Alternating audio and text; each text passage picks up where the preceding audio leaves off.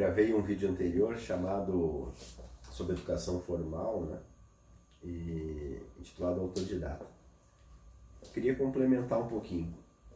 Se você notar, especialmente os empreendedores da, desse mundo digital, você olha a gente questionando essa, essa, esse mindset que tem da educação formal. Né? Você tem que fazer uma boa faculdade, você tem que fazer uma pós-graduação, você tem que fazer um doutorado e um mestrado para te dar autoridade. Mas no mundo empresarial isso funciona um pouquinho diferente. Se você olhar as maiores autoridades do mundo empresarial, especialmente no setor de tecnologia, que é um setor absurdamente. Né, o setor de tecnologia é, é técnico, né?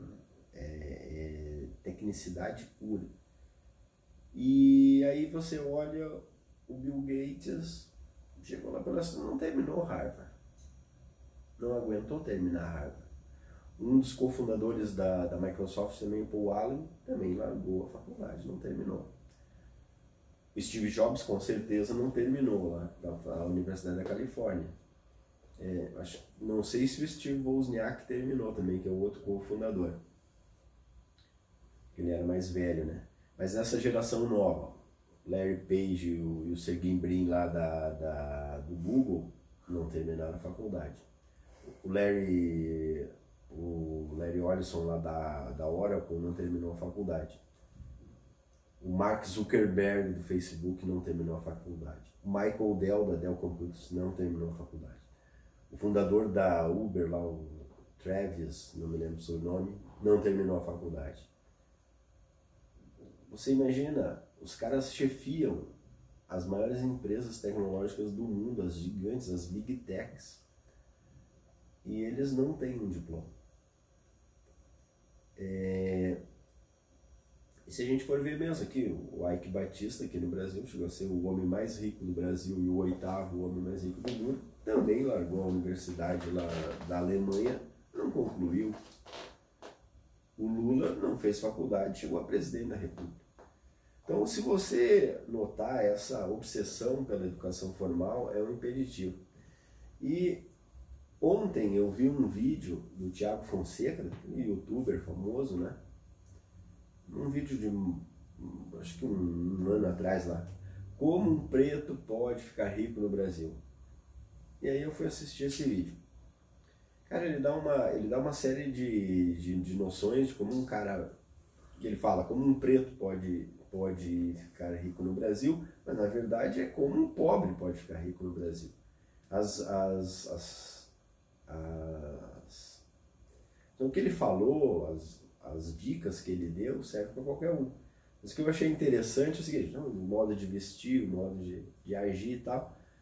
Mas ele chegou na parte da educação e falou assim, olha, você não adianta, você veio ou veio de uma favela ou veio de uma periferia, você fez escola pública. Pô, escola pública, quando for competir por uma vaga na faculdade, você já tem um déficit filha da puta, porque você aprendeu 15% do que o cara aprendeu no Bom Jesus Internacional. O guri fala inglês desde criancinha.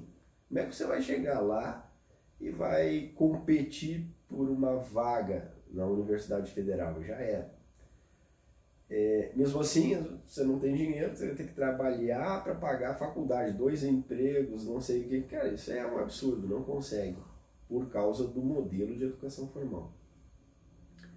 Não se trata nem de, de, de, questão. Ele disse depois que você tiver isso, você vai bater atrás do emprego com o teu diplominha de faculdade de segunda linha, com o cara bem nascido, com os seus diplomas de faculdades de primeira linha. O que que acontece? Os melhores empregos ficam esses caras, vai ralar para burro, vai bater com a cara na porta, vai distribuir currículo para burro e vai ficar com os piores empregos.